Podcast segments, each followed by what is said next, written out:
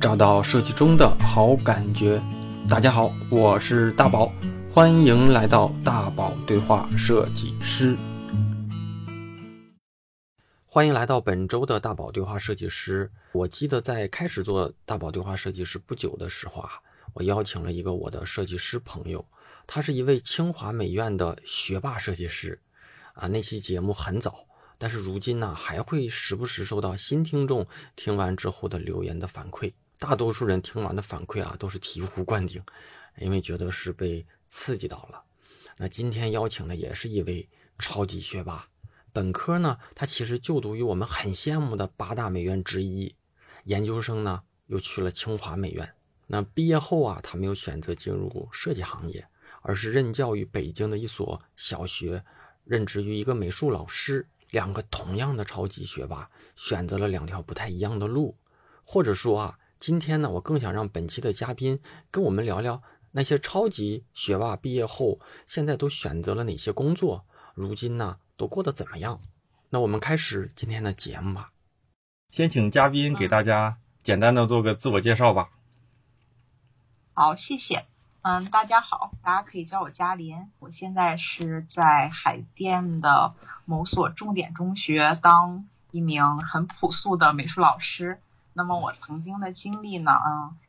呃，给大家简单的介绍一下。嗯，我本科的时候呢，呃，是呃，当然我补充一下啊，我是一名非常纯正的艺术生，从小呢就一直是学美术，然后参加了这个艺考。本科的时候考到了这个我国的八大美院之一某某美术学院，在这里边就不具体说了。嗯，然后中间就嗯在大三、大四的时候，然后呢，随着这个考研的浪潮也加入到了这个备考之中。嗯，因为一些特殊的原因，本来是想考到北京，那一年呢准备的自我感觉还是比较充分，然后。在这个考研信息发布的时候呢，发现这个想考的学校呢那一年没有招我这个专业方向，所以呢我就继续读了本校的研究生。嗯，呃，本校当然它是没有这个很多学校的这种保研形式，还是要考的，所以就考到了本校。读了半年之后呢，觉得可能自己心里边还是有一撮燃烧的小火苗，那个时候年轻也比较。比较敢做吧，然后就决定重新考试，嗯，然后在第二年的考研的时候呢，然后就考到了啊清华美院，嗯，然后经过了三年的这个锤炼之后，然后毕业，然后就到了我现在的所在的这个单位，就是我刚才提到的是一名中学的美术老师，大概是我这一个从。一个校门跨到另一个校门，从一个学生的身份进入到了一个职业身份，大概的这样的一个经历。虽然嘉林同学比我年纪稍微小那么一丢丢哈，一想到你是老师，我在这边听的就是很紧张。嗯，行，是不是有一点好为人师？但是并没有啊。啊，反正美术老师嘛，毕竟不是数理化 啊。对对，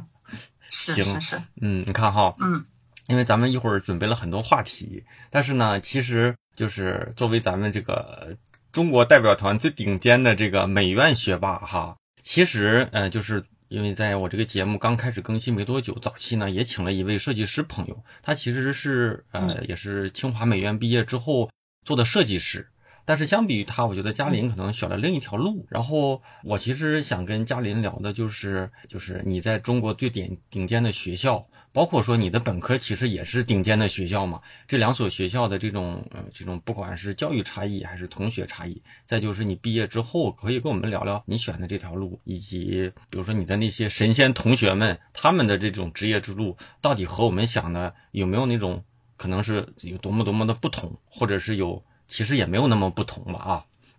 大概这就是我跟嘉林呃想要就是聊这场对话的一个主要的原因。然后，尤其你又是一个算是美美术专业毕业，其实可能如果你没有选择当老师，咱们有可能也是同行嘛，哈。嗯，没错。所以咱们就第一个话题啊，其实你看啊，你本科就是一个，因为我我我跟嘉林在开始之前呢，他说最好是不提他的本科学校，不提他的本科学校的一部分原因是想讲点真话嘛，是吧？所以作为那个呃，你本科其实就是八大美院其中的一个比较好的学校。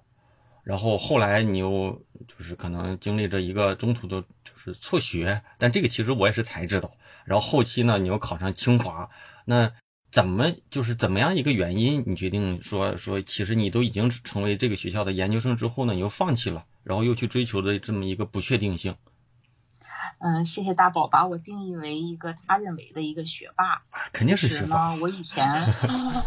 其实我以前给自己并没有很清晰的定位，嗯，也是在不断的这个所谓的求学的路上遇到了很多这些嗯比较有追求的同伴，还有一些非常优秀的一些指引者。当然，这个指引者不仅有。这个同龄人，然后也有一些学长，包括一些非常重要的老师，嗯，呃，对我都有呃或深或浅的一个这样的一个呃学术上的一个追求的一个影响，嗯。那说到刚才会觉得呃是一个什么样的契机让我就是在嗯可能大家都比较就是在这个考研的大军上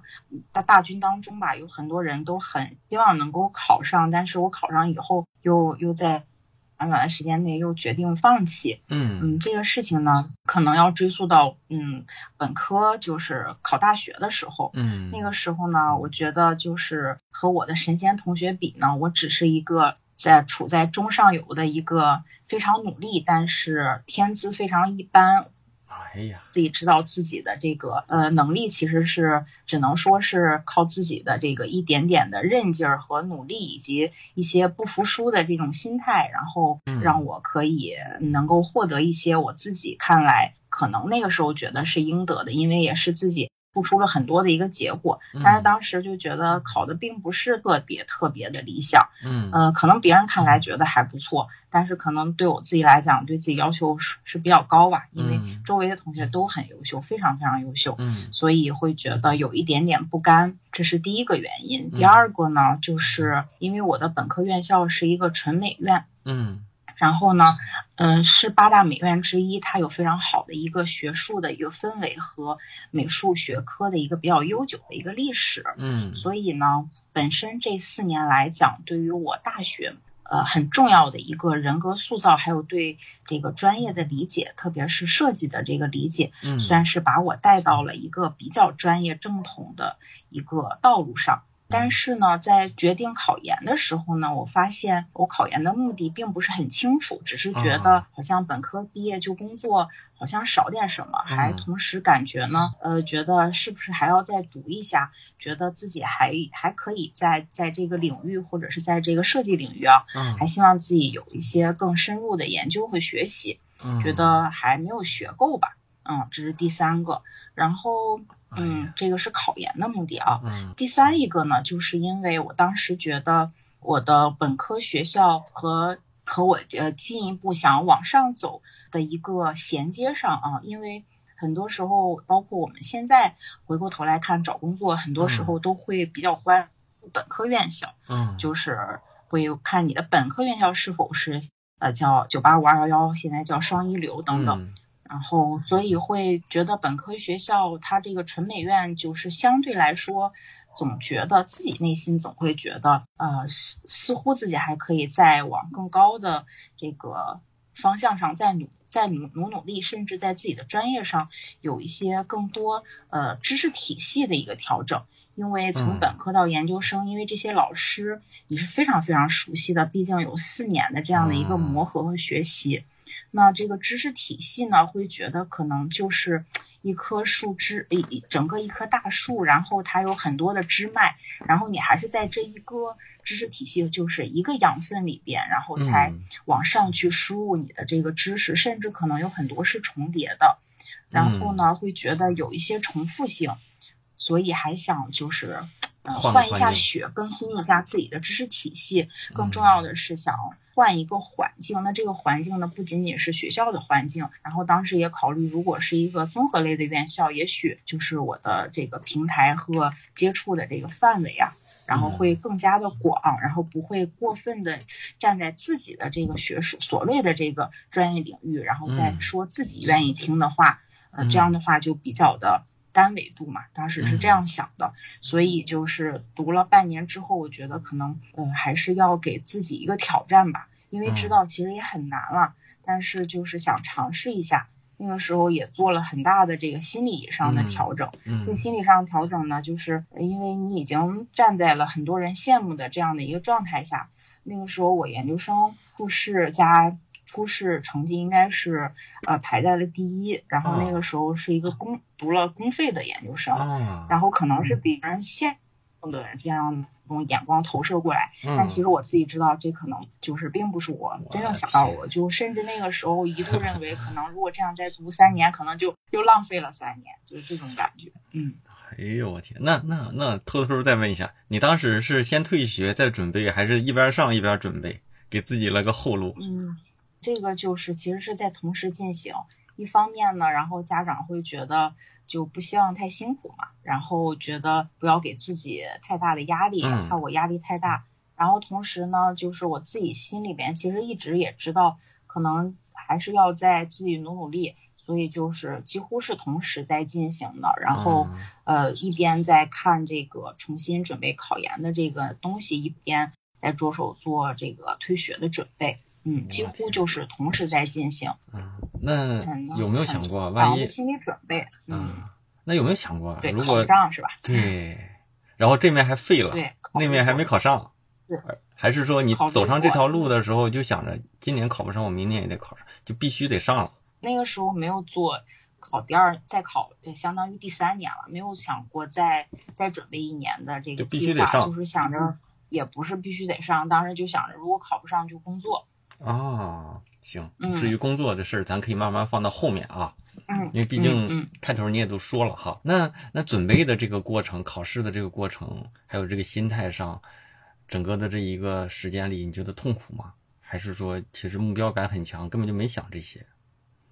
嗯，我觉得现在就是呃，大宝问我这个问题，我觉得嗯就是直、直接戳中了要害，就嗯是整个可能是呃很多同行的考研大军当中，对于呃备考人来讲，就是最大的挑战，可能就是心态上的挑战。因为这个现在是我们现在这个是八月初了啊，嗯前一段时间看了一篇报道，就是有一个有一个男孩，他呃考了九年的高考，然后现在仍然在考，对对对，然后给我也是很大的触动。呃，我那个时候在想，就是如果就是再去呃让我再来一年的话，我就不会再来了，就是很坚定的，就是决果断的，就是工作，不会再去嗯考研。嗯当时心态应该也是确实有非常大的一个变化，嗯当时觉得很很煎熬，确实很煎熬。一开始会觉得自己没有太大压力，就是准备就好了。但是过程当中其实并不是这样的，因为人都是有情绪的吧。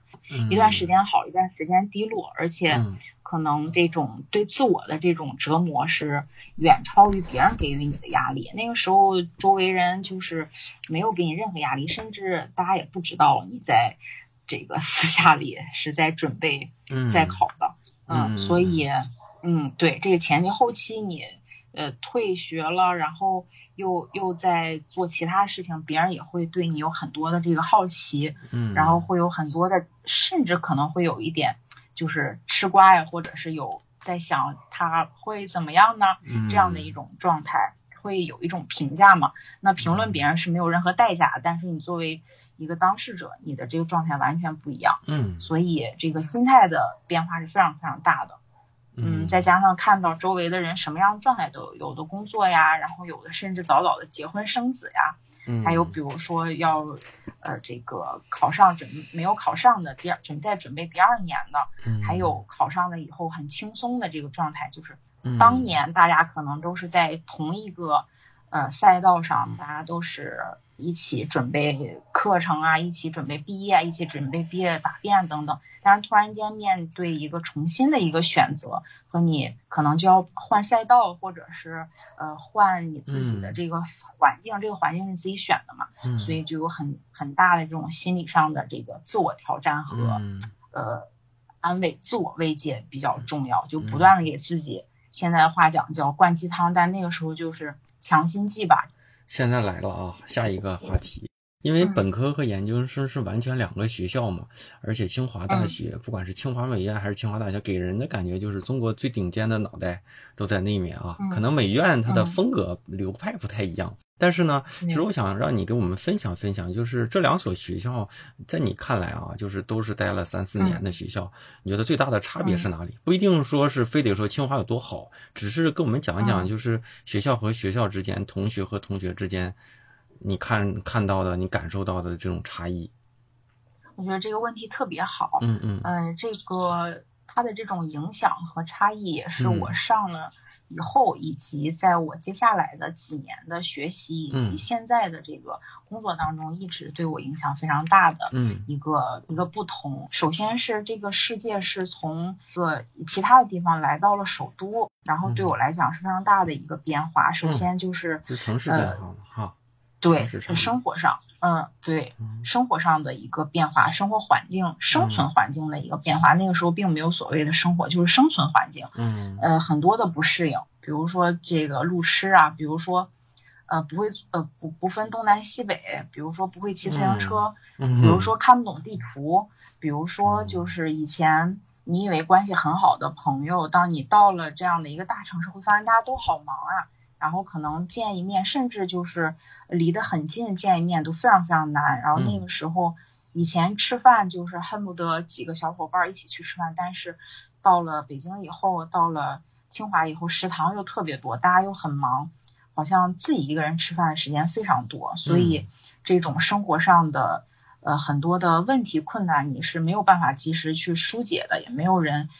嗯去分享。可能之前吃一顿饭吐吐槽或者聊一聊，可能大家都是这种状态，然后调试一下，很快就能缓解过来。但是那个时候，很多时候是要自己一个人去去消解的，这个是呃非常难的。就是我觉得第一个不同，就是有一种那时候认为的青春期的那种孤独，这种成长的孤独。但是现在来看看，嗯，这种孤独就是给你带来的成长是非常非常重要的一个能量，就是你要会和自己相处。而且不可能，所有的事情都有一个人能和你感同身受，能够替你去像家人一样，像一个这个温室一样，会有人帮你避风挡雨。你总要面对很多很多的事情，需要自己去化解、去处理。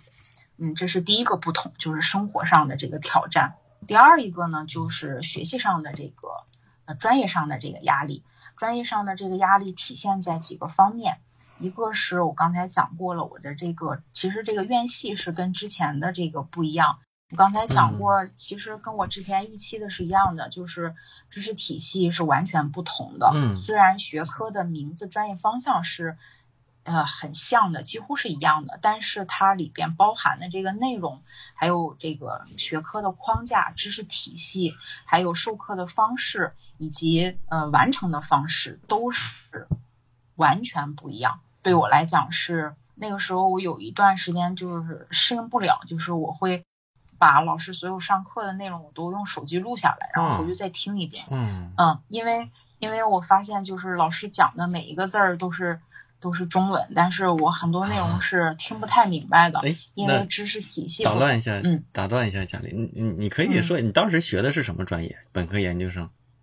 呃，我我研究生就是我自己本科的时候学的是。展示展陈方向，然后研究生的时候其实也是这个方向，但是呢，呃，清华里边它的这个展示方向是放到了工业设计里边。那我本科的时候，这个展示设计更偏向于环境艺术和视觉传达。你说的所以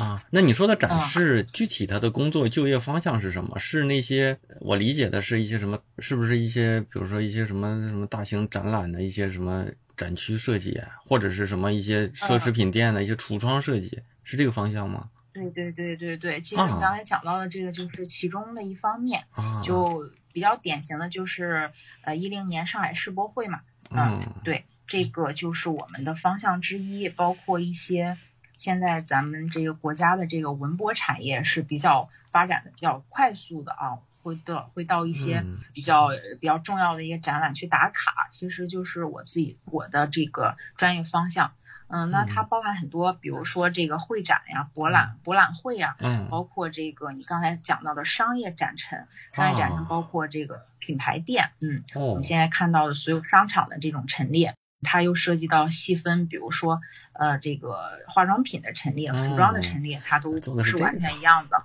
对，然后还有包括，嗯，包括这个就是这个博物馆方向也包括这个呃历史性的呀，历史博物馆或者这种专题主题性的呀，或者是临时的展这样子。对，嗯主要就是展示、展陈、陈列方向，然后你可以这个方向就差的比较大。对，嗯你可以跟我们说说嘛？那刚才因为我不确定你的专业嘛，所以我我嗯我觉得你有嗯你跟大家说完之后，你再可以继续说。就是主要我觉得你可以跟大家聊聊，比如说这两个学校的差异，或者是说嗯同学给你的一些差异，是不是说清华的同学就是不太一样，还是说其实就都嗯差不多的，还只是大家给人感觉上是不一样？就这些你自己的感受我自己的感受就是确实不一样，是吧？这个不一样就是没 有褒贬的啊啊。例如呢，就是有没有几点？就是这种不一样体现在就是嗯。嗯学生的综合素质上面。这种综合素质可能是本身大家都是在某些方面都是非常的优秀的，嗯。比如说在呃在清华里边就有很多大神级的人物，嗯。做任何事情都有人比你更优秀，比你嗯。更专业，嗯。比你更权威，然后比你更有话语权，并且比你更有更有这种表达欲和啊这种组织能力，不仅啊仅是呃这个技能上的，更是这种综合能力上的体现。嗯啊，但同时呢，也有一些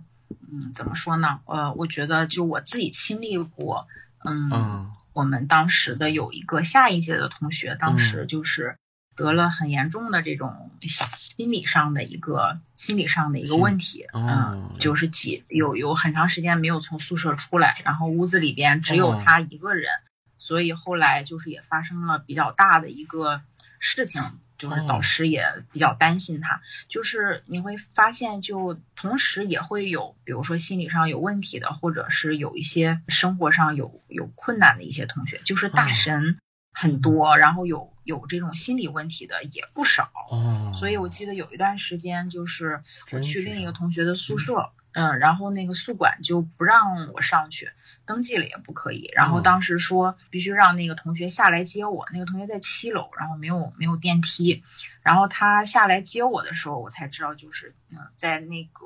我去的时间不久之前，有一个孩子就以这个去其他宿舍找同学的这个理由，然后。当然，这很多信息就是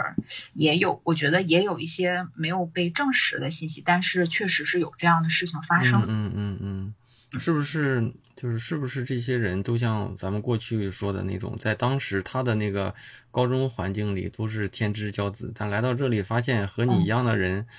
你旁边的人就和你一样，甚至还比你更有天赋，是吧？很多人就会产生一些这种落差。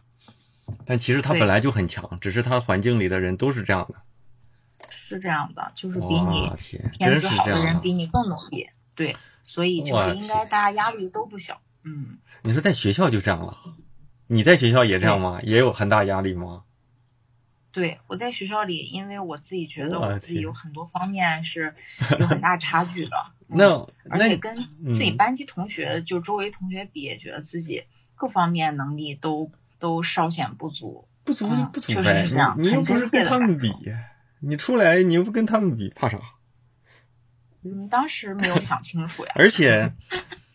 啊，原来真是这样的，因为你突然让你说这段，让我想起之前我跟另一个就是我说清华美院的一个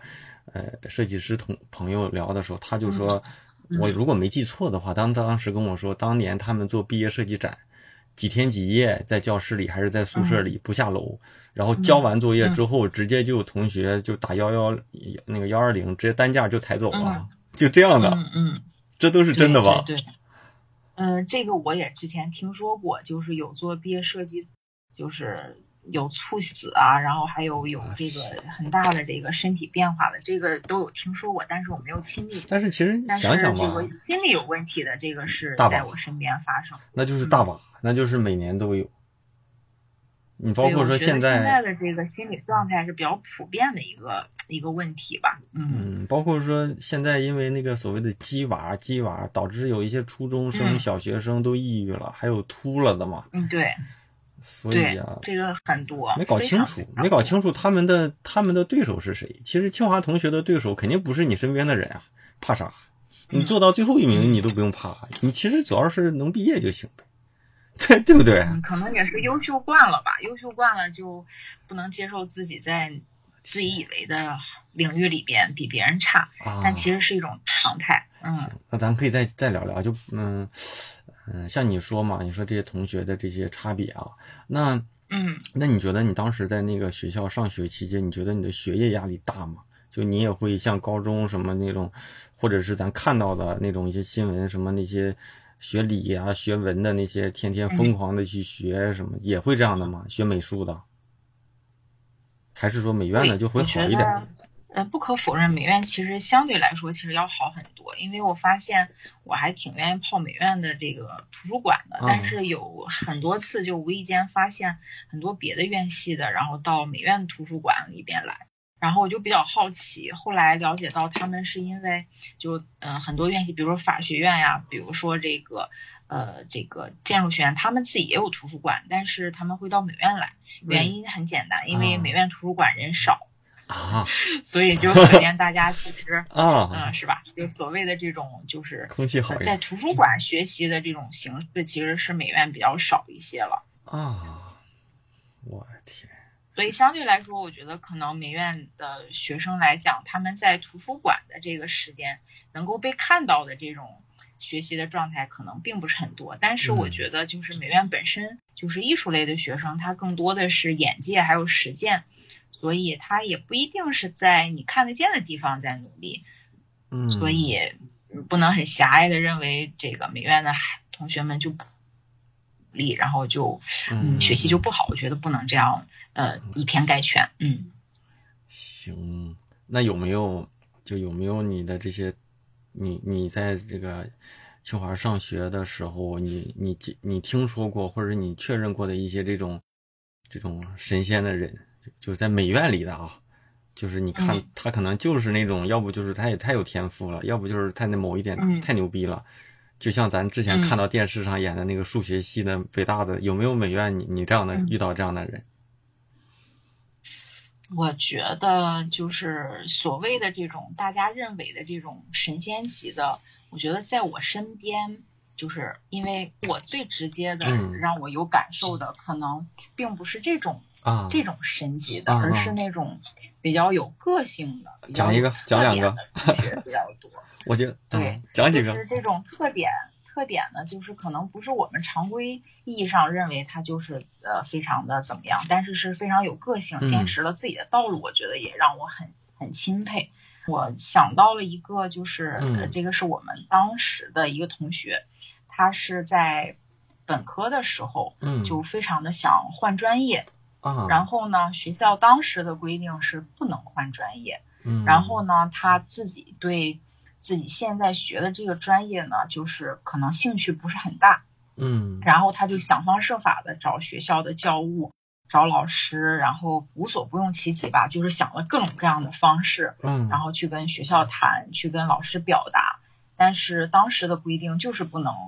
换专业，嗯。所以呢，他就没有换成。然后呢，他又非常非常执着。然后研究生的时候呢，然后他就成功的换了方向。然后这个方向呢，就嗯差异比较大。之前嗯，他应该是就是因为我们之后有一个小项目的合作，然后嗯就在我们合作过程当中闲聊的时候，然后他给我讲了一部分之前的经历，以及他换了之后的一个状态。然后他换完之后呢，成功的换完专业之后，我觉得他就更找到了自己，而且他现在也在做的也是他之前坚持的这个呃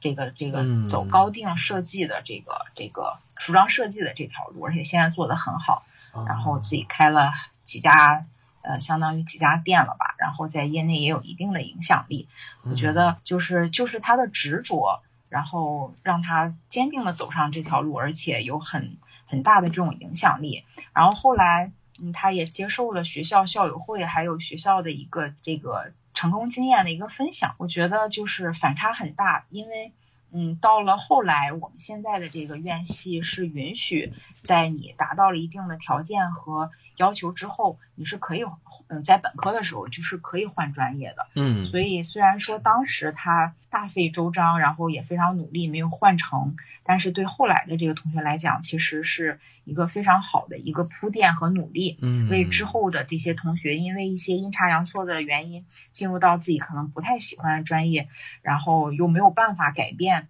这样的一种状态，提供了一个很好的一个契机和努力的一个出口。所以学校也综合的考虑了，因为它是一个很成功的案例嘛。嗯，工作以后也依然坚持了自己真正的方向，并且做得很好。所以呢，学校也我觉得也更加的这个呃关怀学生真正的需求。嗯，并没有更特别的教条化，我觉得是非常非常好的。嗯，我以为，我以为他就一气之下就退学重考，然后考上了呢。那这样的话，其实也相当于耽误了四年嘛。他他真正的知识在研究生才能学到的嘛，是不是？嗯，他说他当时就是。呃，虽然没有办法换系，然后他就利用所有的时间去旁听服装系的课程，对对对，然后跟服装系老师也比较熟悉了，然后所以我觉得他也是真正的做到了一个执着，做到了坚持，然后并且在自己非常喜欢的领域真正的发挥了自己的专长，并把它做成了事业。嗯，我觉得这是非常好的。嗯嗯，你看这是他哈，但是你跟我们也聊聊，比如说你。就是考上研究生之后，你觉得你自己考上这样的一个学校，你的包括说心态上，包括说你毕业之后有没有有没有就是我们看来的这种学校的光环，在你后面的一些工作的路上的一些正向的价值，肯定是有。我觉得我 嗯，这也不用问。我觉得我自己本身呢，就是一个比较曾经的我是一个比较追求完美。嗯。非常追求完美和追求细节的一个人，或者说我对自己是有要求的。嗯，那嗯，在这个过程当中呢，你会发现，就是我觉得可能很多人考上了之后，呃，进入到了大家觉得哇，一下子这清华的学子好像就一下子身份就不一样了。嗯，对。但是其实我就是就包括我第一年考上研究生，然后第二年考又考上了。然后我就没有特别大的这种兴奋感，嗯，包括周围的人都会觉得哇塞，呃，就就会觉得很仰视，或者觉得很很很不容易，或者觉得我还是很很强的。但其实我自己内心觉得就是，其实也没什么，就觉得嗯，可能是自己也努力到了，或者是也觉得运气也足够好，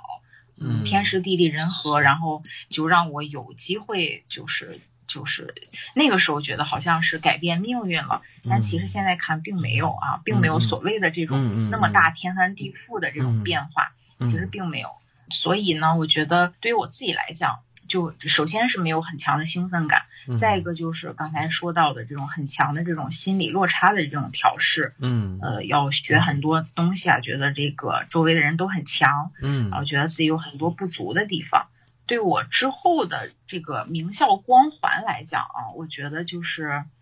是无处不在的。但事实上呢，我会发现这种所谓的这种光环，有的时候是变成了一种压力和负担。对对对对对。这个怎么讲呢？就是在你这个我也有感受，你可以先说。嗯嗯，好，就是在在在工作的时候，然后可能不自觉的，然后就会。呃，有很多你，因为学校的老师还有课，就是我讲我工作的阶段啊，嗯，呃，有很多的老师可以可能跟你工作上没有太多交集，然后他会突然间，呃，跑过来跟你说，哎，嘉林，你是清华美院的呀，然后就，好像你的这个身份，你的这个 title 就有了更多的标签，然后他会对你有很多的好奇，然后愿意跟你聊天。首先这个呢，我觉得是很好的，然后会会让别人对你。有很多的这种想了解的这种欲望，就是有一个话题嘛。但同时呢，嗯，很多人也是因为这样的一个标签，会对你有一个不同的审视，因为觉得，嗯，哎，你看他是名校的，所以他为什么要来中学呢？或者，嗯，他是名校的，他这个事情做的和他的这个名校身份是匹配的吗？对，对，嗯，甚至还会说。会觉得，嗯，这个老师会在这里干的很长久吗？嗯，嗯，哎呦，这都是会有这样的一些对，会有这样的一些一些一些隐形的一个影响。嗯那就比如说，可能大家都是一样的，或者是你去弱化你的毕业学校的这种身份，那同样都在工作，大家同是这个打工人，对吧？同是嗯在一线的这个工作者，那呃，是不是别人会对你有更加的这更加多的期待？你是不是应该在很多方面都应该保持你清华的这种优良的传统，就是应该很优秀呢？各方面都很优秀呢？甚至在你不擅长领域，你是不是都应该比较出色呢？嗯，这就会有很多的对隐形的一个影响。对对嗯对，像我之前面试设计师的时候，嗯清华的没面过，但是央美的面过几个。就是嗯同样的作品，如果不是央美的，我就觉得还好；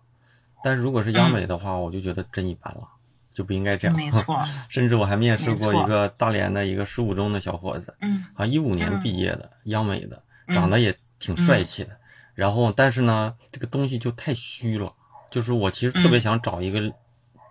合理能说服我的一个理由，让他进入嗯下一轮，或者是给他一次机会，但是真不行。嗯就是嗯就是他可能会因为你是我们眼中专业里比较好的学校，那我们就希望嗯。可能这个东西八十分就够了，但是我们其实希望你是九十分的，啊、或者是你更强，但是可能或者是说大部分后天的这种职场的能力。都是在工作中才能找到的，不是在学校里塑造出来的，所以，所以，所以其实他也有点吃亏，因为你这样的一个学，就是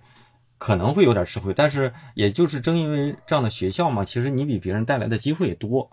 就是，没错就如果要是不是他不是可能央美的，那可能想聊的机会有可能就会变小。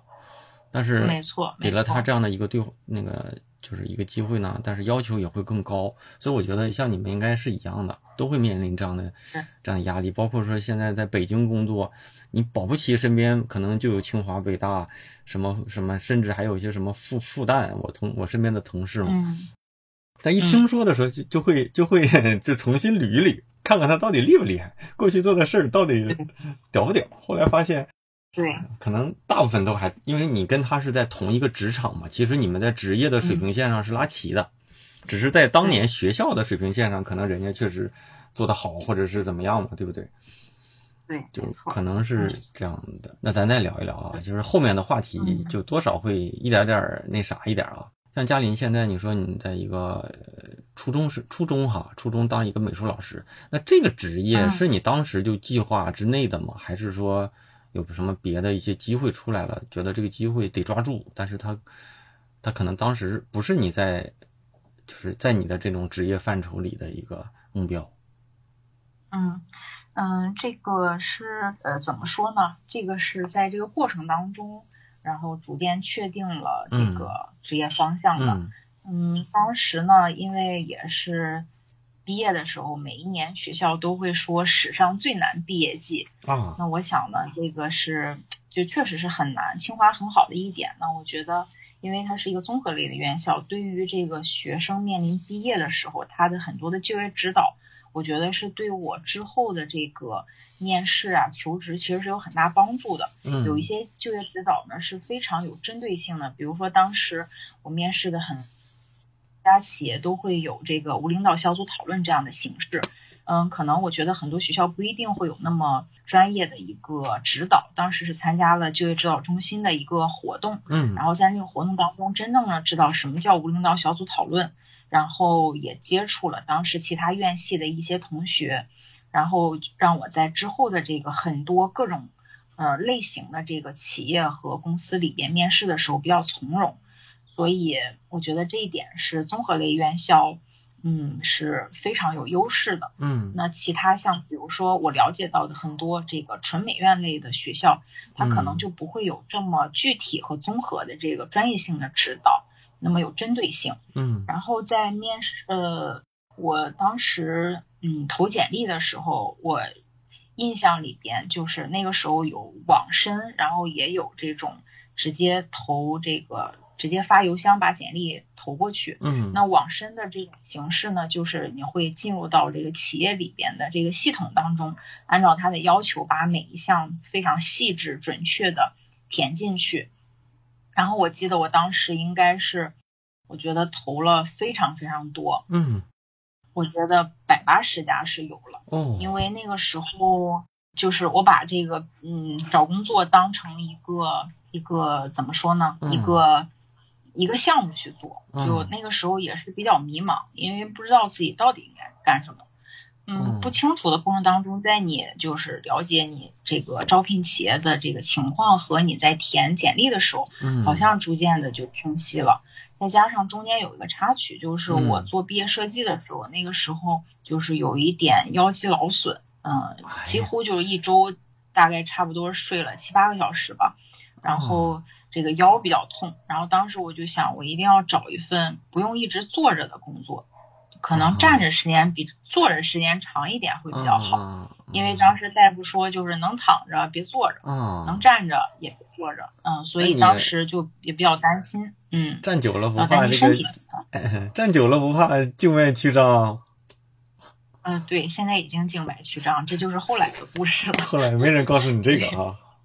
啊，对，因为当时就觉得，嗯根据当时的情况，嗯。觉得站着比坐着要好，所以不想长期伏案，嗯。这个肩颈啊，然后腱鞘炎呀，然后嗯。这个腰肌劳损啊等等这一系列的这个这个病就出来了。当时嗯。觉得这个身体还是比较重要的，因为已经在向我呃发出了警告了，所以觉得当时第一个就是站着。不要嗯总坐着，这是一个方向。再一个就是觉得假期是比较爽的，嗯，就是觉得有寒暑假是比较好的一个工作。嗯，再加嗯上就觉得可能工作以后还希望相对，我觉得这个追求自由是人类最高的一个需求吧。那个时候就觉得，如果天天打卡上班是比较痛苦的。嗯，因为美院的学生嘛，我觉得虽然是学设计啊，不是学纯艺术，但是还是向往追求没有太多拘束的这种生活。嗯，如果每天打卡，应该比较痛苦。所以综上几点呢，也是在不断的去投简历，然后写简历、面试的过程当中，觉得，嗯，这两点是我比较看重的，所以就锁定了学校这样的一个方向。啊，对，那那行，那我再问一个啊，比较扎心一点的啊，像嗯那像你当年你前后那些上下届的这些同学们，嗯，然后你嗯大部分他们都选择了一个什么样的职业？可能不一定是同班呐，有可能跨专业一点的，嗯。就是他们大部分都都选择了什么样的职业？嗯，是因为我们学设计方向的嘛，嗯还不是太不是纯艺术的。嗯其实我入职了以后发现呢，就是周围呃美院毕业的，嗯就是不一定是清美院，嗯就是美院毕业的这些老师，大部分是学纯艺的，嗯比如说我们说的这个国有板雕呀、嗯国画、油画、版画、雕塑呀。嗯这些进入到这个学校的对。系统里边的是比较多的，对，因为设计我们本身这就跟衣食住行很具体的这个服务人的这样的一个，对对嗯。对，其实就业相对来讲还是比较好就业的，嗯。所以呢，进入到这个这个这个基础教育的就比较少，嗯，所以大部分呢设计方向的都是互联网公司或者一些企业，这企业里边国企私企都有，甚至也有嗯。创业的，嗯。也有这个呃追求诗和远方的，也都有，啊就是决定离开喧嚣的城市，过这个诗和远方的生活的这样的也有，也有。嗯，然后也有我刚才提到自己创业呀这样的，也有在创业过程当中，然后又嗯重新回到了这个上班的这种正常所谓的这种正常轨道的都有。嗯，所以其实更多的，我觉得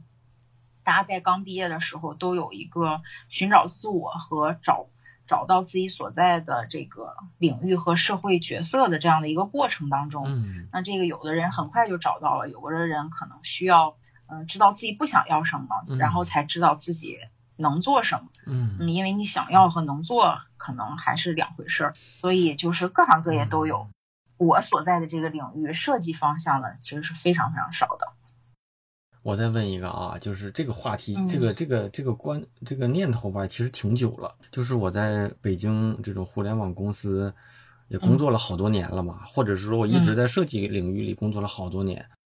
嗯然后这两年吧，会接触到，偶尔接触到，就是面试设计师的时候，偶尔会接触到央美的。然后也可能受限于地域关系吧，就是可能那些什么天呃天津美院的也有，就可能像什么呃什么鲁美的可能也有啊。但是我的感受就是，像最顶级的这种学校里的人才，尤其像这种清华的特别少。就是后来我就在想说，你看中国像这种大国崛起啊，这种科技这种崛起啊，其实按理说这里面汇聚了是中国最优秀的一些脑袋，可能技术人才有，包括说技术人才，我相信很多人可能都会选换进进入了互联网公司啊。但是设计师或者设计领域里很少遇到清华的，很少遇到央美的，央美的还会有一点，清华的就很少很少。后来我就在想说，他们应该是来进入到这个行业里去为中国这种可能去改，不能说做贡献吧哈，但是嗯，就很少，所以我就想说，嗯，这帮人到底去了哪？还是说我后来我自己的一个可能这个想象啊，就是可能因为他们或者你们吧啊，你们。就是你们毕业之后呢，可能你们的选择的空空间就会多。像在北京、上海这样的一线城市，可能有很多相对来说稳定一些的，有一些福利待遇，甚至什么户口的这种企业，嗯，可能选择性多一些，他直接就把这茬给截胡了。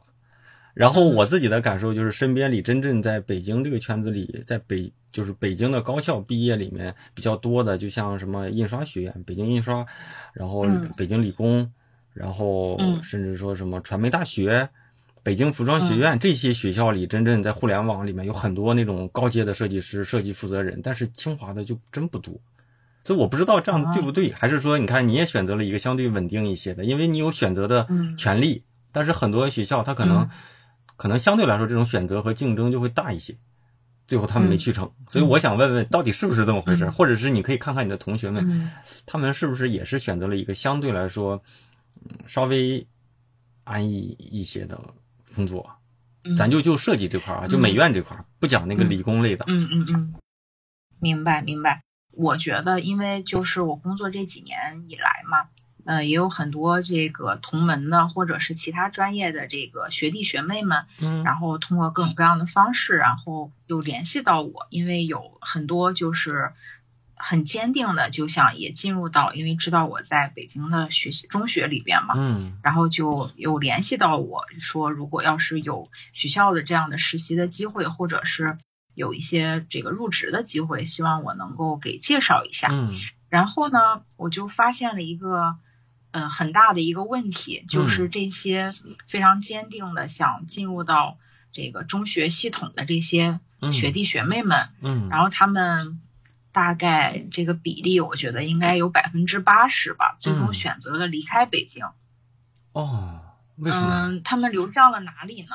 嗯，排第一的，排第一的是深圳。啊，就是他们有很多是呃本科研究生，所以也就基本上就有一个七八年的一个时间。嗯，他们都在北京，然后最终选择离开。嗯，那这个过程其实也是，我觉得对我也是一个比较大的一个刺激。因为可能当年你执着的，或者是你觉得你要呃进入到这个首都，然后一线城市，要进入到这个文化比较发达的地区，但是你会发现这几年的变化，大家很清楚，在北上广深、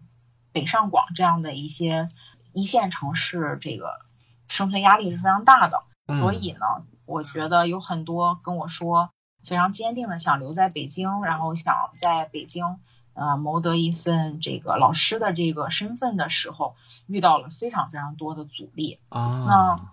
所谓清华的学生，很多人会觉得，我天啊，清华的人都有这个阻力，那我们其他人怎么办呢？对啊，对。但是事实上就是，他们真的离开了，而且就是，而且是果断的离开。然后这个让我想起我当时毕业求职的时候，当时是在招聘市场，我记得很清楚。有一个哪个区的我不太记得了，不知道东城西城或者哪个区的一个少年宫，然后当时投简历的时候，在我前面是一个男孩子，我清清清楚的听见他和面试的人的这个对话。然后他他本身是学日语方向的，然后他要面试少年宫的一个美术老师，然后那个人对他很感兴趣，仅仅是因为他是一个北京人，嗯，北京户籍，对，所以呢就不会占用到他们的这个京籍的指标。嗯，所以我站站在他后面，我当时就深深的感受到了这种鄙视链，可能就是他自己自带的这个北京户口和北京身份，就给他很多这个敲门砖和一些优势。那我周围的这些离开北京的这些这些朋友，不仅仅是学弟学妹，还有我们同届的一些朋友，甚至有一些比我们年纪大一些的，在北京待了几年，然后决定离开的。我觉得这个人数并不在少数。嗯，第二一个原因呢，就是我觉得本身每一年清华美院毕业的学生，他的数量就不是特别多。嗯，可能就一百一百左右，一百多一点。如果都加到一起，可能会更多一点点。就是他的那个学生人数总量就不是很多。嗯，然后再加上近几年来这个。各地抢人的政策，以及嗯，本身一线城市的这种就业压力，还有这个落户的这个困难，我觉得都是导致他们分散向全国各地，甚至回到自己的家乡的一个很重要的一个原因。嗯，这里边我特别想提深圳，就是去深圳的比较多。是，嗯，据我了解，我身边有很多在深圳定居的朋友，然后因为深圳有比较好的这个引进人才的政策，包括呃研究生。呃，这个毕业落户，嗯，研究生是有一定的这个资金的补助，还有很多比较好的就业政策，我觉得就是会比较吸引年轻人，而且工资相对也比较高。当然，这个工资和这个消费也是等等同等同等这个比例上升的，所以并不代表他们，但是他们确实有比较好的这个吸引人才的政策。嗯，但但是。我自己想，你说一些学理的，是不是很多人他们还是在北京的占比就会高一些，或者是北京、上海、广州这样的就会多一些，国企、央企、外企的。我我我能不能解释，就是大家还是在追求一些确定，北京不给我确定，我就去别的城市找确定。我觉得可能这跟每个学校的风格也有关系，就是我认识的央美的朋。同学就是好像更加艺术家追求自由一点，可能并没有考虑那么多现实的问题。但是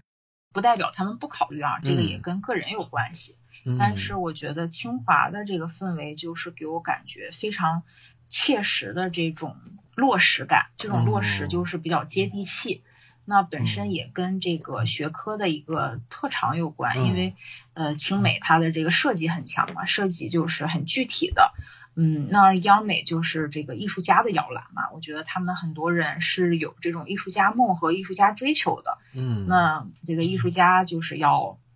要需要滋养，那他就会可能会觉得考虑很多具体和现实的问题，是不是会有一些玷污他纯纯粹的这种精神追求和艺术艺术家梦想？嗯，也许会有一点这样的影响吧。嗯，所以我觉得清华人，清华美院的。人毕业之后，我觉得都会大部分，我觉得普遍会想的比较具体和嗯落实，就是这种呃生存，首先要生存，然后再追求梦想。我觉得就是想的是比较接地气、比较现实的这样的一个思维路径吧。嗯，哎呀，讲的既委婉又抓不掉什么漏洞啊。其实我我自己的感觉还是，我就是感觉他们不应该这样的。就是如果一个户口就把他给吸走了，其实有可能他如果去追求一些不确定性，到最后结果会更好。因为你想啊，清华大学的人最后混不好，那按理说那一般正常一点的，那那得混成啥样？但是大家可能就怕我，我不知道啊，我自己这么稍微主观一点说，大家怕自己觉得别人觉得他混不好了，所以上来就选一个七十分的的一个结果。但有可能呢，他其实能混到九十五分。但是一个七十分的，大家都会说：“我操，这个已经够牛逼了。”而且这个东西可能对他们来说一争还能争到。如果你看有一些学校的学校某某某，像我刚才说那些大学，他们可能在这个专业里理论上是比不过你们的，但是他们没有那么多可以选的那些机会，反而他们最后混的好的还挺多的。因为就像在互联网有很多就是那种一就北京的互联网一一线的这些互联网公司的。什么设计总监什么都是这几个学校出来的，就是我知道的，就很多都是这些这几个学校出来的。嗯，包括说传媒大学也挺多的，但是基本上遇不到什么央美的、清华的。我觉得央美的同学肯定有一批，就是我没毕业我就开开画班，带带课，发了，我就还追求个毛线呀！嗯 有这样的，嗯嗯，我觉得可以把这个时间维度拉得更长一点，因为我们现在其实我们都是八零后嘛，嗯，如果就是从毕业这个节点为开始，然后五年、十年、十五年。这个不同的这个时间阶段，他的这个经历以及他现在这个状态，可能更有说服力吧。嗯，也许，也许就是我们在的这个北京的这一个小圈子范围内，可能比较有限，然后时间维度上也呃，可能也不是足够的长。也许我们可能再过个几年，再追溯一下，回顾一下这些我们以为的这个当年的一些我们认为的人物。再了解一下他们的情况，可能会有一些不同的一个感受吧。嗯，而且我觉得很重要的一点就是，可能毕业以及你毕业的院校，真的只是你非常漫长的人生路径当中很小很小的一个一个一个一个这个切角。那其实你如果是好的院校毕业呢，可能是给你增加了很多机会，就是所谓的这个敲门砖。嗯嗯，但是呢，并不是你真正的一个。就能带着光环能走一辈子，其实真的是非常小的一个起点而已。真正的这个人生的路，我感觉还跟这个人的个性，还有你所在的这个环境，以及你自己的一个追求是有很大关系的。如果如果自己的这个状态没有调整好的话，嗯，我觉得跟你曾经有多么聪明，然后能力有多强，然后学习能力有多强，多好的院校毕业，可能他也。只能说明很小一部分问题，但不能说明全部问题。我自己是这样想的。嗯，对对对对，果然是。哎，嘉林老师，那个现在是当老师的第几年呀？嗯，今年是我入职的第六年。对啊，都当六年老师了。对，我怎么老感觉你好像是没当几年？都六年了，就是我自己也觉得时间很快嘛，因为我们也是最近刚续签了我们的这个人事合同，也觉得时间真的过得特别特别快。是，已经进入到这行业六年了，所以也是嗯挺长的一个时间。嗯嗯，那平时其实对的都是一些初中生呗。嗯，初高中，然后这几年初中生比较多。嗯，对。行，那咱们就在稍微结尾的这个。话题里啊，聊一个就是这几个月吧，在北京或者在全国都比较火的这个中国的这个教育嘛，因为 K 十二什么在线教育现在被国家都摁住了嘛，所以我就说前前段时间一直有个词儿啊，我之前都不知道什么意思，后来才知道叫“鸡娃”，就是家长们就尤其海淀妈妈有的什么全全职带娃怎么怎么样啊，就如果你有一天你当妈妈了，然后你是希望说孩子快快乐乐的长大，即便不是所谓的。别人口中的这种清华北大呢，还是说你也希望他跟你一样，你行他肯定更好？你觉得你是哪种妈妈？嗯，我可能嘴上目前说的和我实际做的可能会有差距啊。我觉得就是，嗯，孩子就是有他自己的一个个性，就是即使是双胞胎的两个姐妹或者是兄妹，他们的性格也是不同的，所以在教育的这个阶段上来讲，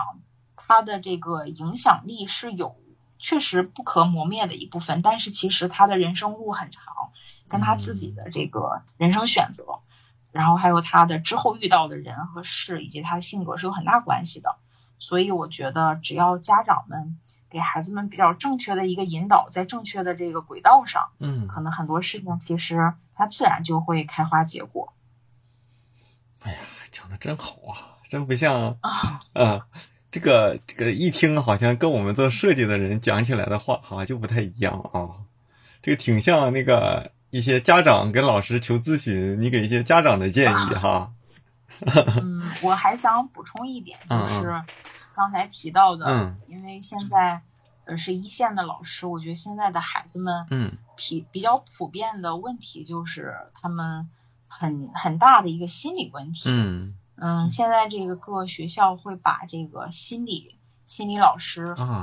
以及心理课程放到一个比较重要的位置。嗯，因为确实有很多的孩子们就是会面临这种心理上的这种非常大的这种变化。这种心理上的疾病呢，比如说轻度的抑郁、重度的抑郁以及有自杀倾向的这些孩子们，其实现在这个数量是要比我们看到的和想象的要大的很多。那通过这些学生们他的一个变化和他课堂上的一个状态，就确实也挺震撼我的，因为这确实一个非常非常大的问题。嗯，所以从这个角度上来讲，如果嗯作为一个妈妈来讲，我觉得更希望孩子能够比较快乐的成长。真是。节目听完了，我是大宝。不知道这期节目啊，大家听完是什么感受？每个人对成功的定义不太一样，在拉长一个时间维度下呢，想要获得的东西也不太一样，所以啊，就会做出不同的选择，走上不同的人生路径。啊，有什么想说的话呢？欢迎大家写在你收听的平台的评论区与我互动。好。那咱们继续邀请大家加入我的微信听众群啊，还是那句话，进群一点都不麻烦啊，就是在我的公众号大宝频道里回复“群”啊，你就能收到相应的这个加群方式。反正啊，呃，时不时的也都是我啊，把大家拖入这个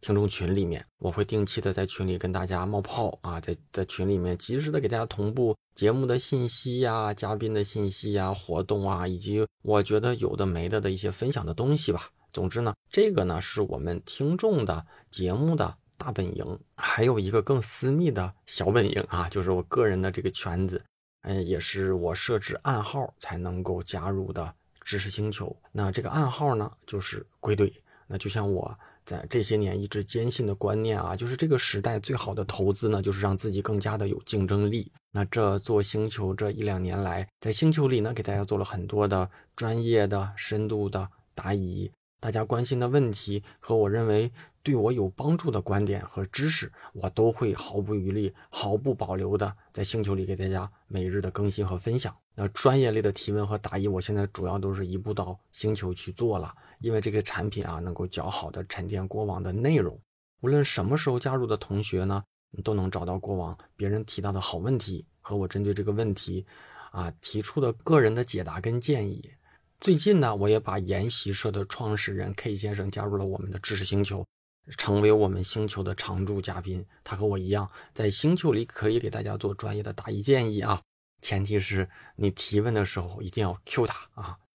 推荐给也许在职业上有困惑的年轻设计师，还有大宝对话设计师的忠实听众。再就是，如果你觉得节目对你有帮助，想表示一些感谢，也可以。通过星球上传补个票啊！加入方式呢，万年不变，在我的公众号大宝频道里回复“归队”，就能收到一个弹出的消息。归来的归，队伍的队啊，扫码就能加入。有且只有这一种加入方式，那我和你，我把它称其为你跟我之间的暗号。虽然是付费社群，但现在一定一定是进群最合适的时间啊！每次我都会重复，就是种一棵树最好的时间是十年前，第二好的时间呢就是现在。就是马上啊！只有进群的老同学才知道这里面到底有多大的价值啊！那节目结尾呢，再次感谢一下给节目打赏的同学们。那给咱们近期关注的同学们一个解释啊，就是我的这个感谢呢，不是咱们上期的感谢，而是而是这长久以来这个过往节目里的感谢。我每次可能会选五到七八个同学来读。那有的节目那打赏的同学多呢，可能就会搁置。所以呢，只要大家在我的这个公众号推文里打赏，我总会在这个节目里最后进行口头的感谢的。所以大家不用着急，也不用会问为什么我的这个打赏怎么没见到你在这里读呢？因为可能是在在过后的几期就会出现的啊。也推荐大家在我的公众号进行打赏。那第一位同学叫做自己啊，下一位是猪猪老朋友。再下一位是 S S S，也是一位老朋友啊。下一位同学是思华，再下一位是啊，咱们的这个我的小兄弟吧啊，八大明，再就是我的小兄弟冬雨已逝啊。再次感谢这些打赏的同学们，也希望大家在听后节目之后呢，在你收听的留言区啊留言与我互动。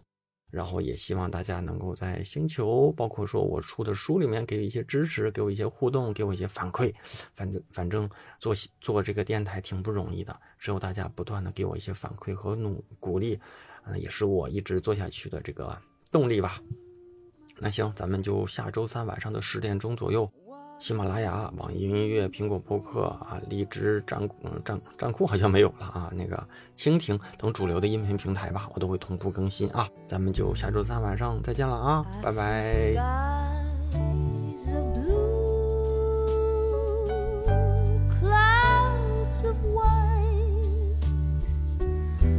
Bright blessed days.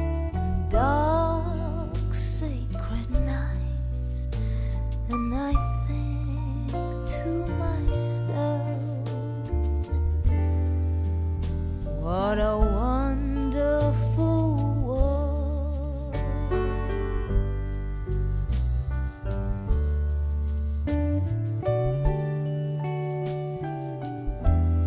the colors of the rainbow,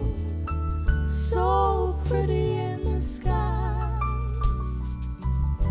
are also on the faces of the people passing by.